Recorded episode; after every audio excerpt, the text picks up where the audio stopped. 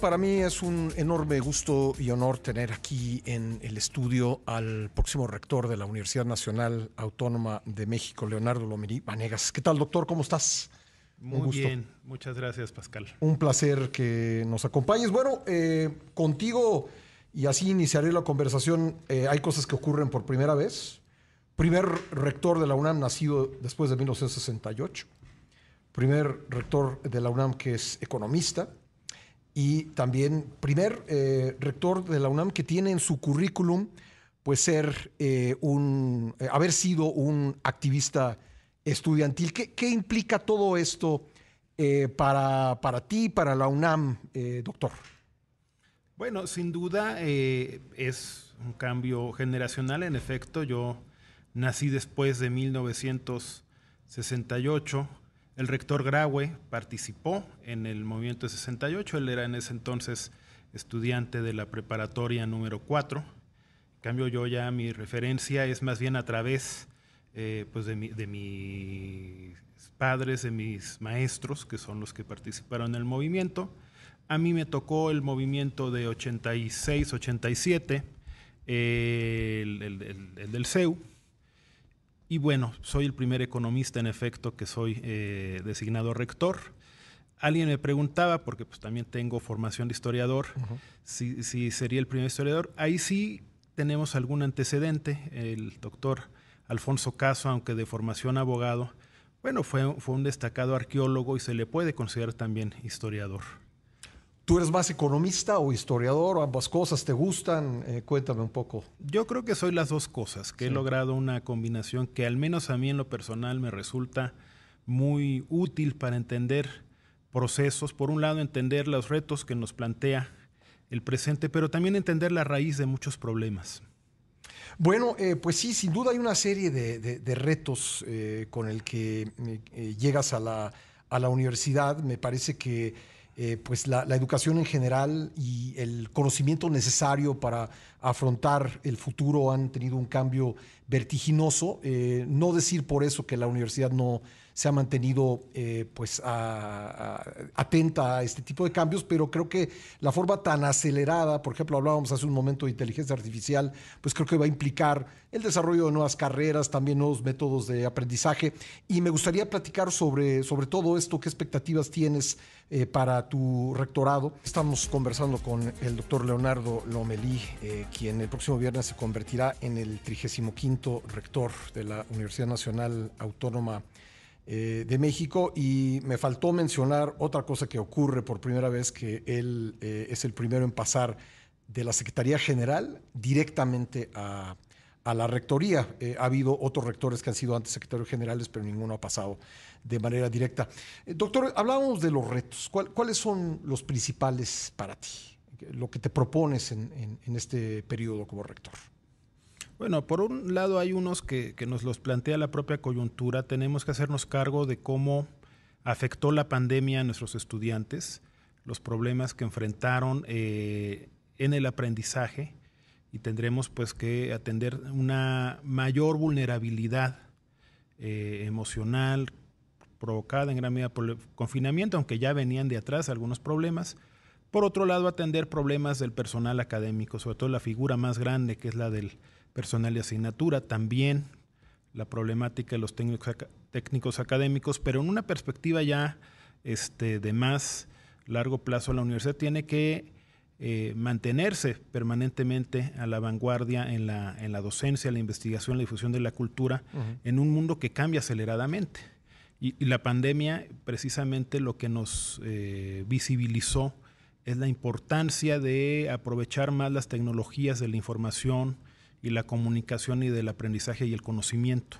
Creo que tenemos que transitar hacia un modelo de enseñanza mixto o híbrido que combine la, enseñanza presencial con las herramientas de la educación a distancia, el uso de los repositorios digitales de información, porque es la tendencia que prevalecerá en este siglo. Creo que literalmente lo que tenemos que hacer es enseñar a los estudiantes, como, como era de hecho la, premisa original con la que se creó el Colegio de Ciencias y Humanidades, aprender a aprender, porque en un mundo en el que el conocimiento cambia tan aceleradamente, en, los, en las licenciaturas, en nuestros este, estudios, les debemos dar las bases para que ellos sigan aprendiendo.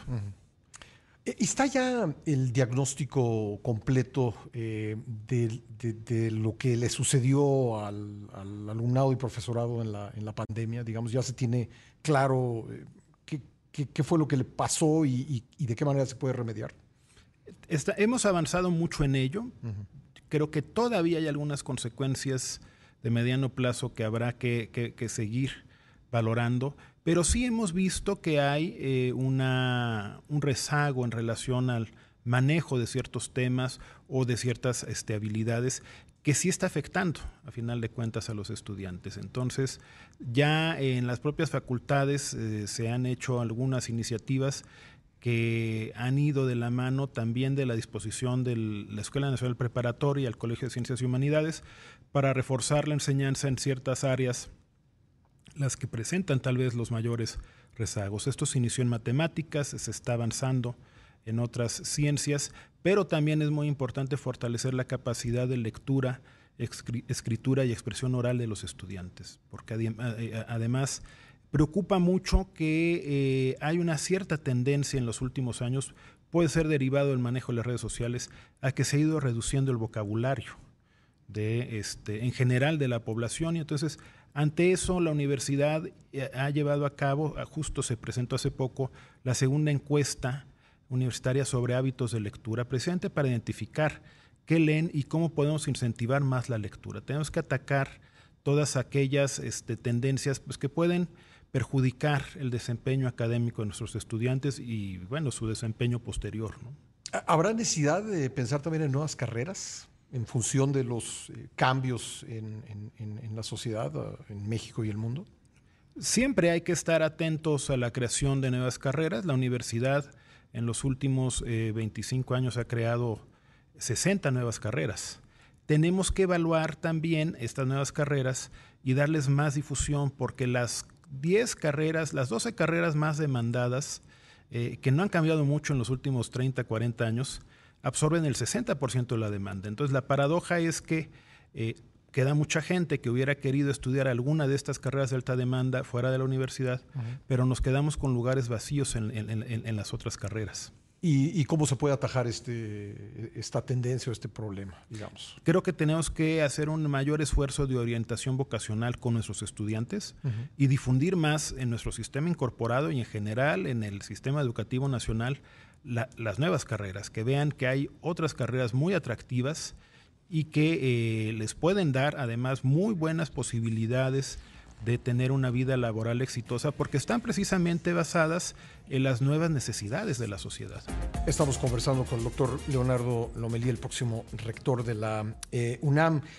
Eh, es un reto para la universidad el momento político, digamos que, bueno, que empiece tu rectorado justo en, tiempos en que se inician las precampañas electorales, que vayamos a enfrentar pues la elección más grande de la historia y que eh, pues a la UNAM le va a tocar, como a todos los mexicanos y todas las instituciones del país, atravesar este periodo, pero digamos, por lo importante que es la universidad, ¿cómo ves eh, esta confluencia?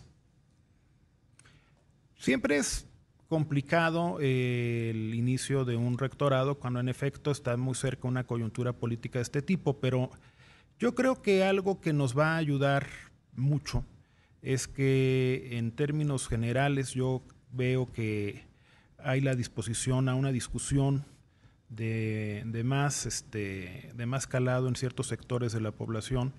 Y yo creo que en particular ayuda que las dos candidatas de las dos coaliciones más grandes son egresadas de la universidad y ambas tienen una buena disposición hacia la educación y hacia la ciencia. Entonces, sí, siempre puede haber tensiones, siempre puede haber este, Evidentemente es un momento especial el que se vive cuando hay una elección enfrente y más una elección que como tú bien dices va ser la más grande por el número de elecciones concurrentes que habrá además de la elección federal. Pero creo que también hay mucha conciencia en los distintos actores políticos de la importancia de la universidad y de, y de no involucrarla en las cuestiones de política estrictamente partidista, donde la universidad sí puede aportar y mucho es en la discusión de los problemas del país y en ese sentido nosotros podríamos abrir espacios para discutir las propuestas y generar propuestas de cara precisamente al próximo gobierno. Ha, habido momentos de la historia en que algunos candidatos presidenciales han tenido eh, actos políticos dentro de la UNAM. ¿Tú, ¿Tú, de qué opinión eres eh, en ese sentido? A ver, somos un espacio abierto y en ese sentido no, no lo no lo evitaríamos, de parte, de, por supuesto, de la, de la rectoría, no habría la intención de evitarlo, aunque no creemos que sea lo más adecuado, entre otras razones porque precisamente al ser un espacio abierto, pues no siempre podemos nosotros garantizar todas las condiciones de seguridad que, en este caso se requieren, ¿no? Eh, creo que no es lo más deseable hacer actos de proselitismo en el campus. Creo que es más interesante y que va más con la vocación de la universidad hiciéramos foros de discusión sobre los distintos temas de la agenda nacional e invitar a los representantes de los partidos y las coaliciones a discutir sobre esos temas. Eh, ¿Tú crees que la universidad ha sido eh, tratada injustamente eh, en el actual periodo de gobierno, el actual periodo presidencial, por parte de la clase política, incluyendo el presidente de la República?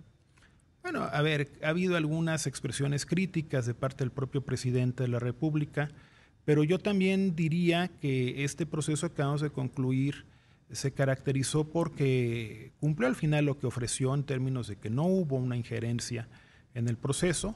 Eh, también diría que en el contexto económico del país la universidad ha recibido un subsidio por parte del gobierno federal que le ha permitido desarrollar sus actividades. Eh, se ha cumplido la oferta de darle lo mismo más la inflación esperada. En los años en los que la inflación eh, realmente observada ha sido mucho más alta que la, que la, esperada, pues sí ha habido una, una, pequeña merma, pero si lo comparamos con lo que ha pasado con otras instituciones del país, nos ha ido razonablemente bien. Y yo sí diría que hemos tenido una relación de colaboración con ciertas áreas del gobierno federal, con varios gobiernos estatales y con el gobierno de la Ciudad de México.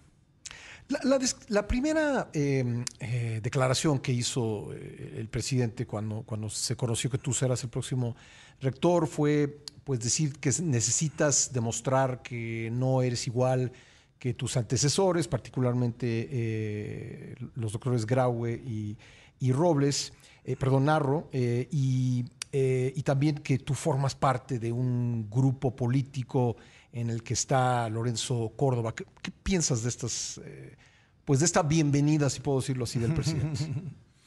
bueno, por un lado, eh, yo fui director en la época del doctor Narro y fui colaborador muy cercano del rector Graue. Habrá continuidad con muchas de las cosas que ellos iniciaron, pero también habrá cambios los tiene que haber porque el propio momento de la universidad del país así lo, lo demandan. Y bueno, sí tengo una relación de amistad con Lorenzo y con Ciro, de eso a que actuemos como grupo, eh, y más menos aún como grupo político, eso es otra cosa. Yo, yo diría que yo como funcionario de la universidad y ahora como rector no tengo más grupo que la universidad. ¿Se ha vuelto neoliberal la universidad en los últimos años? No, yo creo que por el contrario, la universidad hizo una contribución importante a la crítica del neoliberalismo. El primer libro en el que yo encuentro la referencia explícita al modelo neoliberal, que es un libro de 1981, La disputa por la nación, de Rolando Cordera y Carlos Tello, eh, fue precisamente el que caracterizó algo que en ese momento todavía no se veía, estábamos en los últimos años de López Portillo, pero ya se hablaba de, de la aparición de este modelo neoliberal que después este, de la crisis de la deuda se implantó en el país. Y desde entonces hemos sido muy críticos. Por supuesto que en una universidad tan plural hay todas las tendencias, pero de eso a caracterizarla a partir de una sola, pues no, no, no, aplica. Le agradezco mucho al doctor Leonardo Lomelí, el próximo rector de la UNAM, que me haya eh, aguardado aquí para que eh, podamos eh, continuar esta conversación y preguntarte eh, doctor,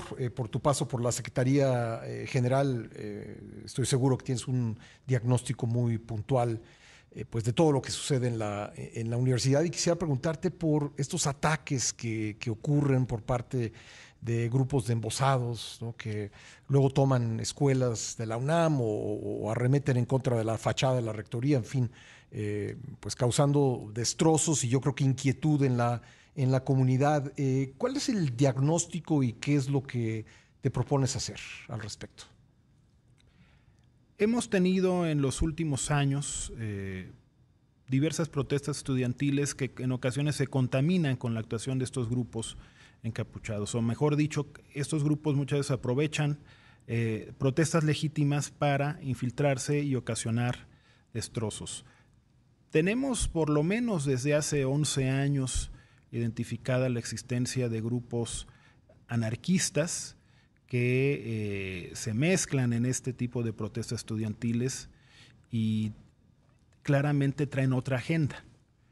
Yo creo que lo primero es atender los movimientos legítimos, los que realmente tienen demandas que son atendibles y que entran dentro del ámbito de la universidad, presente para evitar que este, se mezclen las dos cosas. Y bueno, cuando logremos identificar personas que hacen daño o que vandalizan a la, este, a la institución, pues actuar, sancionarlas en el ámbito de la legislación universitaria a quienes son miembros de la comunidad universitaria. Lo que hemos encontrado y recientemente en los lamentables acontecimientos que hubo en el Colegio de Ciencias y Humanidades Plantel Azcapotzalco, lo que encontramos es que logramos identificar a nueve estudiantes, pero hubo muchos otros que no identificamos probablemente porque no son nuestros estudiantes. Y yo creo que en ese caso sí tendríamos que tener una colaboración muy cercana con los eh, distintos niveles de gobierno, el de la ciudad y el de las alcaldías, para poder prevenir este tipo de, de actos y este, identificar más claramente a estos grupos, porque nos podemos en efecto hacer cargo nosotros de los que son nuestros estudiantes, pero hemos detectado sí que participan elementos externos. El Auditorio Justo Sierra, que alguna vez eh, recibió a grandes eh, de la literatura y de otras expresiones eh, como Borges y otros, ¿regresará a hacer este tipo de actividades algún yo espero que sí, y yo estoy en la plena disposición de hacer todos los acercamientos que tengamos que hacer para buscar la reincorporación del auditorio a las actividades de la universidad. Eh, doctor, por último, eh, ¿qué va a hacer la UNAM respecto de los eh, plagios en, trabajos académicos como tesis? en general se lo pregunto y también le pregunto por el caso específico de la ministra Esquivel. Era un vacío que teníamos en la legislación que, afortunadamente ya se subsanó. En la actualidad contamos con una clara ruta para poder sancionar este tipo de faltas de integridad académica. Esto ya está corregido hacia adelante. En el caso particular este, de la ministra, bueno, se inició un procedimiento que se encuentra detenido porque hubo un recurso varios recursos legales que se interpusieron y tenemos que esperar que se desahoguen estos recursos legales para poder continuar nosotros con la ruta que se había iniciado, que en este momento el Comité de Ética ya tiene un dictamen, pero no se puede dar a conocer precisamente para cumplir con eh, las medidas que acordó el Poder Judicial. Pero una vez que se desahoguen los recursos que la propia universidad ha interpuesto para poder dar a conocer el dictamen, se seguirá la ruta que se había previsto. Eh, es decir, continuará eh, respetando los procesos legales, pero se, llegará al final de este, Así es. de este proceso. Así es. Eh, y en general habrá un, algún, se diseñará algún mecanismo para detectar posibles plagios. Ya se está utilizando, tenemos afortunadamente en la actualidad software especializado para detectar este tipo de problemas y precisamente se, este, se está aplicando antes de presentar el examen para, para validar las tesis antes de que sean presentadas ¿no? y prevenir de esta manera la repetición de acontecimientos como este. Hay que señalar también que en la actualidad eh, la tesis es solo una de muchas formas de titulación existentes y calculamos que, entre, que anualmente entre el 12 y el 15% de los alumnos que obtienen su título profesional lo obtienen a través de la tesis. Pero sí tenemos que garantizar que las tesis que se presenten y en general los trabajos escritos, porque hay otras modalidades que también involucran trabajos escritos, pues que tengan eh, claramente eh, los requisitos de autoría de la persona que se está titulando, que no haya problemas de plagio o de eh, errores de citación en los trabajos. Eh, eh, en caso de que se detecten plagios pasados, eh, ¿existe la, posibilidad de retirar el título? pues este, lo, vamos a, lo vamos a intentar. En efecto, ahí hay un pequeño vacío legal en la ley de profesiones, pero nosotros ya lo subsanamos en lo que hace nuestra normatividad interna. Entonces vamos a ver si puede prosperar este tipo de acciones. Pues doctor, eh, yo le deseo un gran éxito como, como rector de nuestra Universidad Nacional Autónoma de México y bueno, cuente con lo que eh, podamos hacer en, en, Grupo Imagen para difundir lo mucho que hace la universidad y abordar los, los temas de interés público que se generan en el marco de ella. Y muchísimas gracias por haber venido. Mm, al contrario, gracias a ti Pascal y por supuesto que estamos muy interesados en difundir lo que hacemos y en tener una comunicación fluida a través de ustedes con el pueblo de México. Gracias, gracias doctor, doctor Leonardo Lomelí, quien será el próximo viernes, se convirtió en el 35 rector de la Universidad Nacional Autónoma de México.